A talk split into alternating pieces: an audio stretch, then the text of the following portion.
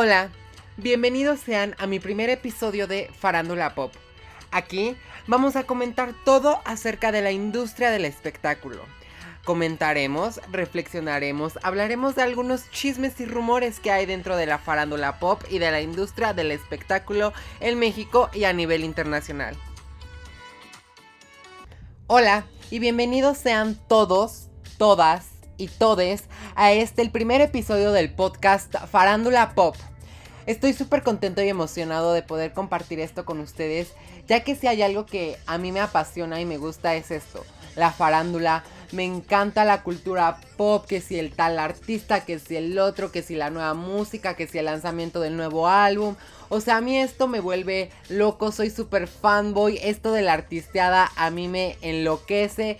Y pues de esto quiero que vaya este podcast que sea una especie de mesa redonda en donde podamos discutir, pero también reflexionar, platicar, comentar acerca pues de los chismes que hay en esta farándula, que siento que es una industria muy grande, pero de la cual se habla muy poco. Y de esto va la primer sección de este podcast que se llama All Tea No Shade. ¿Qué es esto? Es toda la verdad, pero sin ser malos. Es la mera mera neta del planeta, pero sin ofender a nadie. Y pues bueno, el primer chisme que quiero tocar aquí es sobre la relación y la ruptura que hubo entre Tini Stuessel, Sebastián Yatra y la tercera en discordia que parece ser que es Dana Paola. Pero los voy a poner en contexto primero.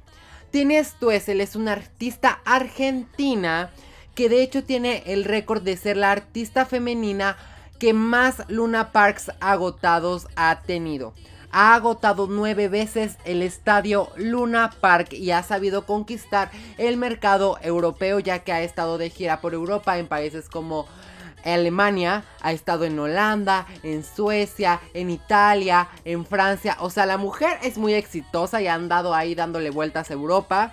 Después tenemos a Sebastián Yatra, que es este cantautor que pues muchos de nosotros conocemos ya que pues sus canciones casi siempre están en la radio porque son pues son un éxito. Y después tenemos a Dana Paola que es esta cantante actriz igual que Tini Stuessel Dana Paola ha estado en Élite que pues ya nos la sacaron pero bueno eso es, eso es otro tema del que más al rato vamos a hablar. Pero bueno lo que pasó aquí es que cuando Tini y Sebastián Yatra anunciaron su relación, o sea, esa relación fue todo un éxito. Se volvió tendencia, todo mundo empezó a decir que fue lo mejor que pasó en el año, que bonita pareja, que esto, que el otro, que se veían muy bien juntos y así. Después pasó esto de la pandemia y cada quien se fue a su país. Tini se fue a Argentina, Yatra se fue a Colombia y con el pasar del tiempo los fans se empezaron a dar cuenta que ya no había interacción entre ellos y que algo raro estaba pasando ahí. Después al poco tiempo, Dana Paola sube una historia a su cuenta de Instagram donde sube una foto de una videollamada entre ella y nada más y nada menos que Sebastián Yatra, el mismo. Entonces los fans empezaron a volver locos y empezaron a decir que que Sebastián le fue infiel a, Tini con Dana Paola, que ya no andaban, que qué estaba pasando, que esto, que el otro. Hasta la fecha ninguno de los dos ha dado alguna declaración sobre esto, lo han mantenido muy en privado, pero pues no se salvaron del todo. ¿Por qué? El gran alborloto aquí fue que Tini anunció que ella iba a estrenar una canción el 15 de julio, titulada Ella dice. Al día siguiente, Dana Paola anuncia que va a estrenar su canción el 16 de julio en colaboración con Sebastián Yatra. Entonces, esto, esto fue la gota que derramó el vaso. Aquí la bomba explotó porque si de por sí ya los habían acusado de que Dana fue la que se metió entre ellos dos, de que Sebastián le fue infiel a Tini con Dana, o sea, es que imagínense, o sea, Tini dice, bueno, yo voy a estrenar mi canción el 15 de julio. Y luego viene el exnovio y la que parece que es la tercera en Discordia y dicen, ah, bueno, nosotros vamos a estrenar nuestra colaboración un día después de que tú estrenes tu canción. O sea, los fans se volvieron locos, fue tendencia en Twitter, en redes sociales, no, no, o sea, se armó de verdad un relajo entre fandoms. Y yo estoy muy de acuerdo que ninguno de los artistas, pues hasta el momento no hayan dado alguna declaración, ya que esto pues hace que las cosas se mantengan relajadas, ya que se empiezan a dar entrevistas, pues esto da pie a que esto se vuelva otra vez tendencia y guerra y más odio y hate y no, o sea, ¿para qué? Lo que sí quiero destacar y quiero hablar y comentarles aquí es que le hicieron una entrevista a Antiera Tini y ella comentó que pues la serie que tenía pensada grabar con Sebastián Yatra sigue en pie. Ya sé, o sea, todos nos quedamos así como de ¿qué? Ella confirmó que la serie estaba planeada para grabarse a finales de este año, pero creen que se va a empezar a filmar eh, pues a principios del 2021 por todo esto de la pandemia, coronavirus, COVID-19. Entonces, pues es un poco extraño, va a ser un poco extraño verlos pues actuando de novios cuando son exnovios y después de todo este problema que hubo, pero pues bueno, ya eso quedará en ellos. Yo apoyo a Tini, Tini es mi artista favorita. Yo la amo, o sea, de verdad, Tini Tuve la oportunidad de conocerla, de comprarme un meet and greet y un soundcheck cuando vino aquí a México a su concierto como solista. Y cuando vino con Violeta también fui las dos veces al Auditorio Nacional. O sea, yo pase lo que pase, voy a estar con Tini. Yo soy Team Tinista. Pero bueno, este es el primer chisme. Luego viene el otro.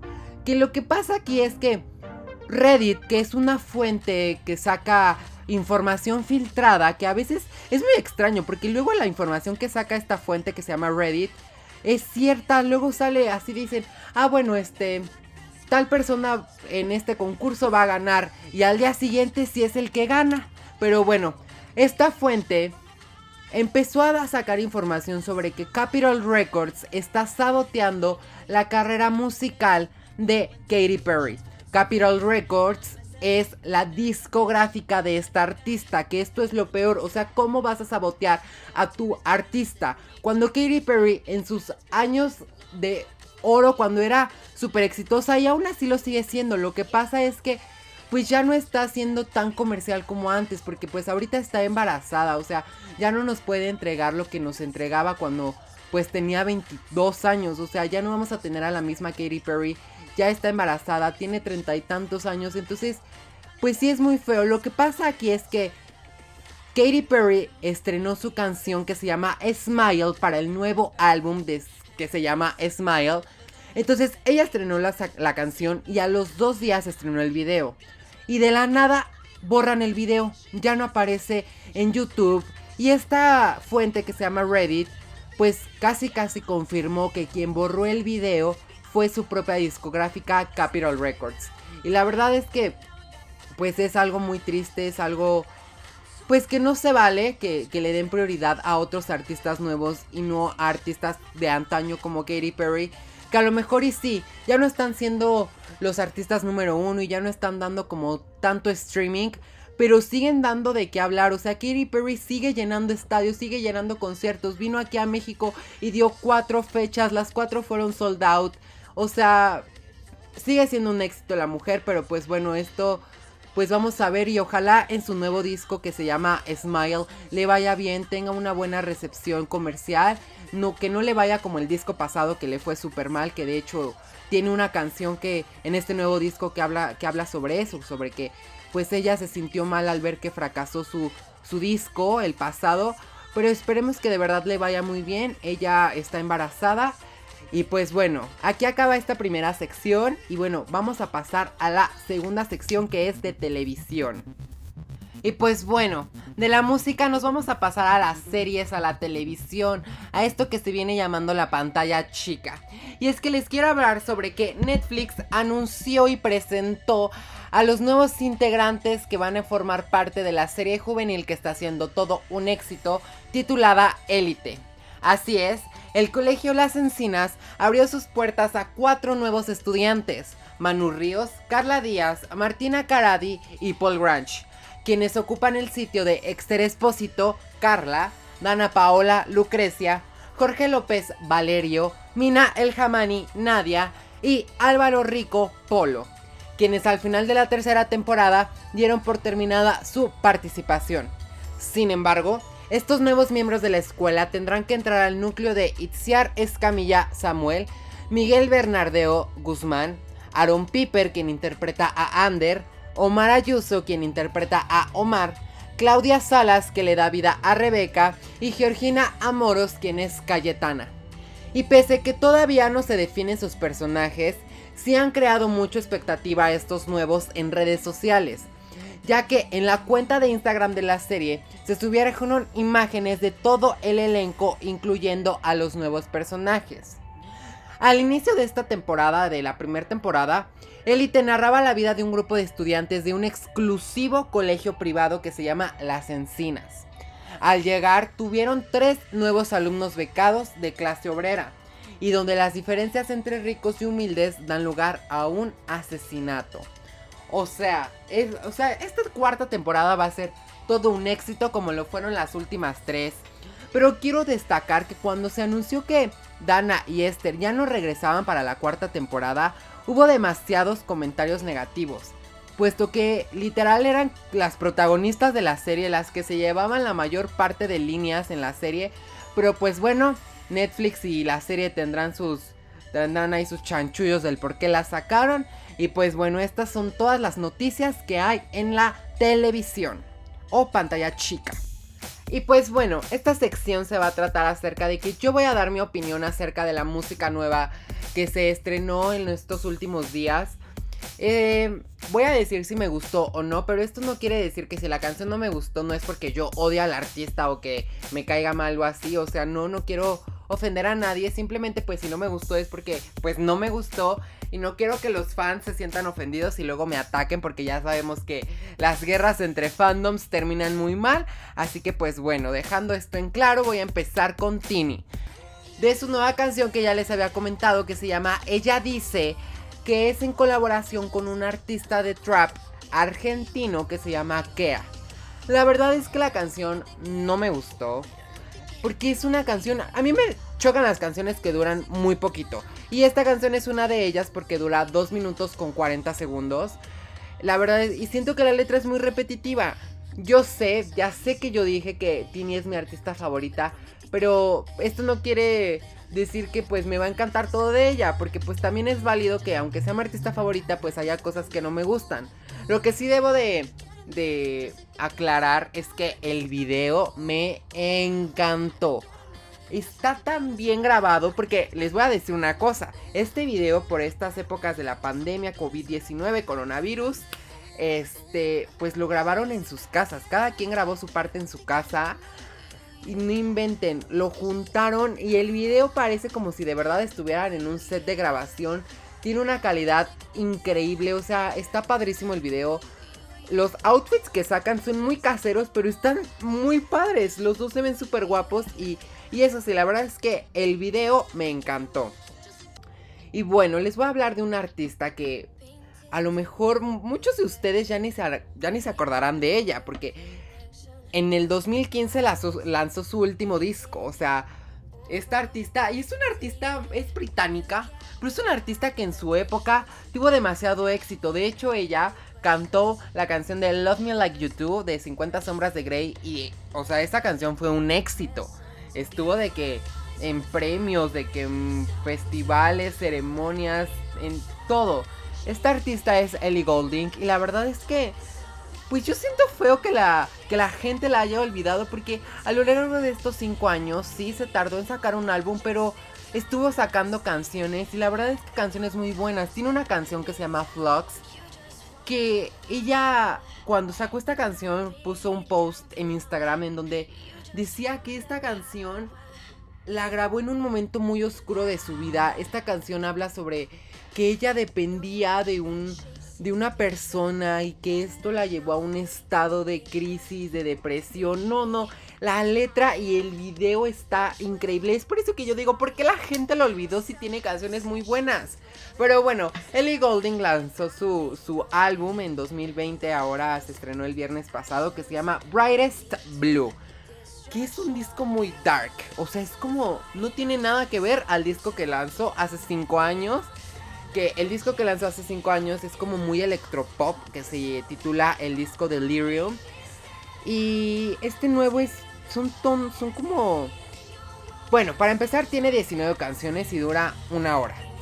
Y son sonidos muy oscuros, tiene letras y muy profundas. De hecho, tiene una canción que se llama Power, que habla sobre todo este empoderamiento que ella misma se tuvo que dar para empezar de nuevo su carrera, porque sí se deprimió y sí, ella misma se dio cuenta de que pues tuvo unos tropezones y que la gente lo olvidó y así. Y de, bueno, también la, la primera canción de este álbum se llama Start. O sea, de que como que ella comienza una nueva vida, empieza una nueva etapa en su carrera, porque de verdad estuvo muy olvidada. Es un disco bastante lento. A mí tampoco me gustó este disco porque no es el tipo de sonidos a los que Ellie Golding nos tiene acostumbrados. O sea, Born es una canción que es súper prendida, súper electropop, o sea, para bailarla. También tenía otra que se llama Outside, que es en colaboración con su exnovio Calvin Harris, que también es súper electropop. O sea, nos tenía acostumbrados a estilos muy punch, muy canciones que se podían bailar. Y este disco tiene acaso dos o una canción que realmente se puede bailar porque las demás son muy lentas, son baladas entonces, pues no me gustó tanto a mí en lo personal porque pues les digo que no es a lo que Ellie Golding me tiene acostumbrado. Pero pues bueno, vamos a darle el beneficio de la duda. Y pues vamos a ver qué tal les va, pues les va en las listas de lanzamiento, a ver qué tal, cómo lo recibe la gente. Después pasamos a 500 veces. Esta es una nueva canción de Ali Brooke. No sé si se acuerdan de Ali Brooke, que ella pertenecía a este grupo super exitoso Fit Harmony que igual fue un embrollo y un enredo cuando se anunció que Camila Cabello se separaba de este grupo y que por qué, que esto, que el otro, se empezaron a atacar. Ellas eran cinco, se salió una, quedaron cuatro las cuatro empezaron a atacar a Camila Cabello. No, fue un, fue un relajo. El chiste es que fue tanto el relajo que pues este grupo tuvo que separarse. Se supone que están en un descanso, pero pues todo mundo sabemos que pues se van a tardar mínimo unos 5 años más en regresar. Pero bueno, esta canción justamente es de una de ellas, de, de Fit Harmony, es Ali Brooke, que es una canción muy bailable. Es como un tipo reggaetón con electropop, es pop. Está muy padre la canción. Ali Brooke, a mí me encantaba Fit Harmony. Yo fui a todos los conciertos que dieron aquí en la Ciudad de México. De hecho, son de los conciertos que más he disfrutado. Y Ali Brooke siempre fue mi favorita de Fit Harmony porque alcanza unas notas altas impresionantes. Y siempre fue mi artista favorita. Entonces cuando se separa de Fit Harmony, pues yo digo, pues yo voy a seguir. Porque pues las cuatro, las cinco, perdón, pues siguieron su carrera como solistas, empezaron a sacar canciones. Y a la que yo empecé a seguir más pues fue a Ali Brooke y a Camila Cabello. Y pues Ali Brooke no nos ha defraudado. De hecho, tuvo con esta canción, y, la acabo de estrenar el viernes pasado. Estoy grabando esto en martes y la canción se convirtió en el primer número uno en iTunes de música latina de Ali. O sea, está tan buena la canción que la gente la recibió súper bien porque está muy bailable. Tiene video, que ese es otro plus. Y el video, pues aquí, quién sabe. La verdad es que ella no ha dado declaraciones sobre esto porque pues el video está grabado con ellos dos juntos porque es una colaboración con un artista que se llama Messiha.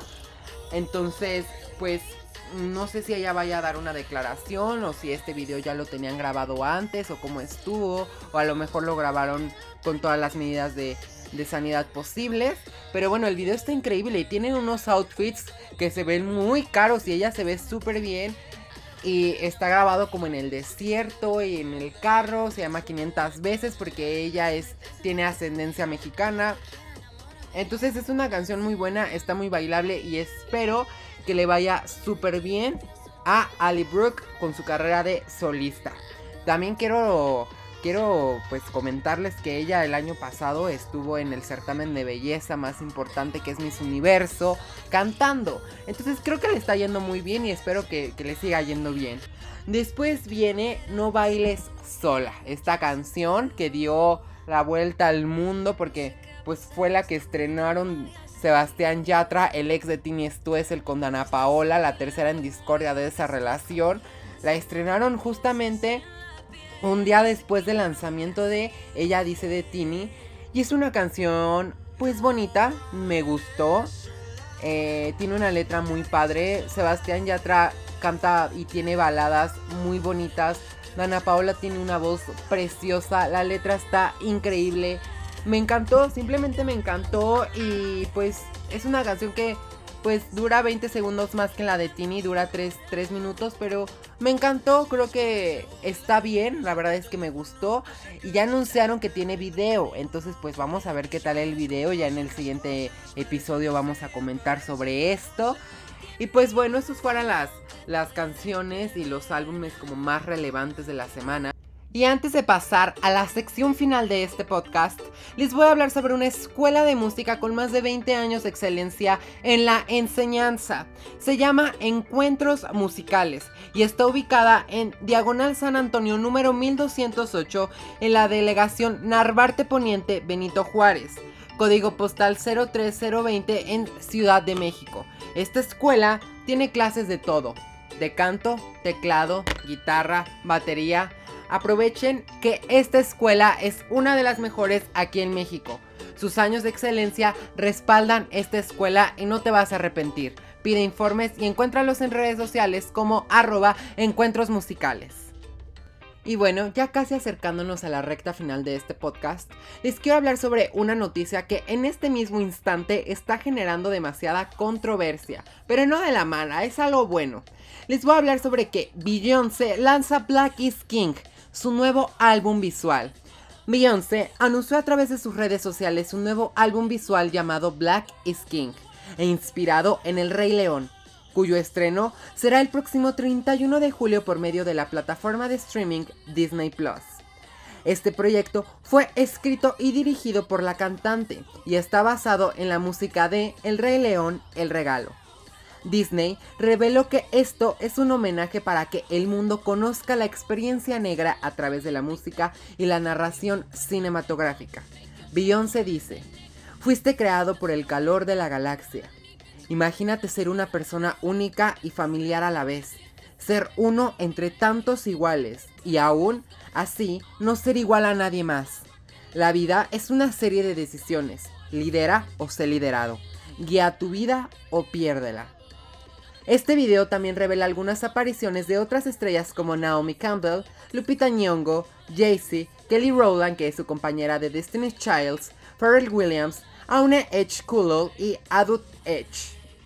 La producción de Black is King duró un año y contó con directores como Emmanuel Adhedi, Blix Bagul, Pierre de Subrecht. El rodaje tuvo lugar en varias locaciones como Nueva York, Los Ángeles, Sudáfrica, África Occidental, Londres y Bélgica. Simultáneamente, el lanzamiento del tráiler se ha anunciado un acuerdo de distribución para que Black is King llegue a gran parte del continente africano. ¿Y de qué tratará Black is King? Black is King rinde homenaje a los viajes de familias negras a lo largo del tiempo. El álbum visual cuenta la historia del viaje de un joven rey a través de la traición, el amor y la identidad propia. Sus antepasados ayudan a guiarlo hacia su destino y con las enseñanzas y la guía de su padre gana las virtudes necesarias para reclamar su hogar y su trono. Black is King es una afirmación de un gran propósito con imágenes exuberantes que celebran la resistencia y la cultura de los negros. La película destaca la belleza de la tradición y la excelencia negra. Disney Plus. Y pues bueno, ya vamos a la sección final de este podcast. Y bueno, vamos a pasar a la sección final de este podcast, que de verdad es una sección que a mí me gusta mucho porque cada que se publica la lista de la cual les voy a hablar a continuación, yo soy el primero en querer enterarme quién es el artista número uno, cuál es la canción que ocupa el codiciado primer puesto. Y esta lista se llama Billboard Hot 100 que es una lista que enumera a las 10 canciones que están teniendo más éxito y más ventas en Estados Unidos. ¿Sí? Solamente en Estados Unidos, ya que esta es una lista americana y no toma en cuenta las reproducciones que está teniendo la canción en YouTube México o en Amazon España. No, solamente en Estados Unidos. Y para los artistas es súper importante tener un número uno. Es muy importante que su canción sea la número uno porque es sinónimo de que su canción está siendo un éxito, de que es un hit, de que está generando ventas, de que es tendencia. Y para que una canción alcance el número uno, Billboard toma los siguientes rublos. Las ventas puras y digitales. Luego vienen las ventas que se están dando en iTunes Store. Y luego vienen las reproducciones que está teniendo la canción en las estaciones de radio. Cuántas veces se toca esta canción. Entonces, toma en cuenta demasiados rubros, más bien todos los rubros. Entonces, por eso cuando una canción es número uno es como de wow, o sea, realmente demasiada gente está escuchando esta canción. Y pues bueno, esta lista esta semana la tenemos pues ocupada por demasiados hombres, de hecho solamente hay tres mujeres esta semana. Y bueno, la primera canción se llama Rockstar, que es The Baby featuring Roddy Rich. La segunda canción es Come and Go de Juicy Word for Marshmallow. En el tercer puesto tenemos a What's Poppin' de Jack Harlow featuring The Baby, Tory Lanez y Lil Wayne. En el puesto número 4 tenemos una canción que esta semana descendió dos puestos que es Blinding by the Lights por The Weeknd. En el puesto número 5 tenemos una nueva entrada que se llama Wishing Hell que es de Juicy World. Después viene Savage que de igual manera esta semana bajó dos posiciones que es una canción de Mega The Stallion featuring Beyoncé, que de hecho es de las pocas mujeres que están en esta lista esta semana. En el número 7 volvemos a tener a Juicy World con su canción Conversations, que es una nueva entrada. Después en el número 8 tenemos una canción que le fue bastante mal esta semana ya que bajó 3 puestos. Se llama Roses de Saint Join. En el número 9 tenemos una canción que esta semana subió 65 puestos que se llama Life's a Mess, The Juicy World for Halsey. Que otra vez tenemos a una mujer, con estos son tres mujeres que ocupan este Billboard esta semana. Y en el puesto número 10 tenemos una nueva entrada que se llama Hate the Other Side, The Juicy World y Marshmallow, featuring Polly G y The Kid Laroi. Son las canciones que ocupan el top 10. Y ahora vamos a pasar a unas rápidas recomendaciones. Yo aquí les voy a recomendar alguna serie, a lo mejor alguna canción, algún videíto, algún libro, una obra de teatro, algo que a mí me haya gustado en esta semana. Y pues bueno, hoy les voy a recomendar una nueva serie que se llama Pies en la Tierra, que es protagonizada por nada más y nada menos que Zac Efron, sí, el niño que actuaba en Disney Channel, que salió en High School Musical, que de hecho de ahí se hizo muy famoso. Y es una serie que nos trata de conmover, nos, nos hace reflexionar acerca de el mundo, sobre cambiar los estilos de vida que tenemos, debemos de tener una vida fit. El primer capítulo es de Islandia, en donde ellos viajan a este país y nos muestran la, el desarrollo sustentable que está teniendo este país a comparación de, Estados Unidos, que no generan combustible, que Islandia tiene 0% de uso de carbón, mientras Estados Unidos tiene el 63% de uso de carbón. Entonces, es una serie donde nos da varios tips y nos enseña sobre, sobre cómo llevar una vida mejor. Entonces, es una serie muy padre. Los capítulos duran entre 40 a 50 minutos. Es una serie rápida. Está muy buena, se la recomiendo. Y pues bueno, me da pues mucha felicidad que acabé de concluir mi primer episodio de este podcast. Espero que les haya gustado. De verdad que a mí me gustaría que por medio de mis redes sociales me mandaran los temas de los cuales les gustaría que tocáramos en el siguiente episodio. Y pues bueno, espero de verdad de todo corazón que les haya gustado y que lo estén disfrutando tanto como yo. Y pues nada, nos vemos en el siguiente episodio. Pásenla bien y se les quiere.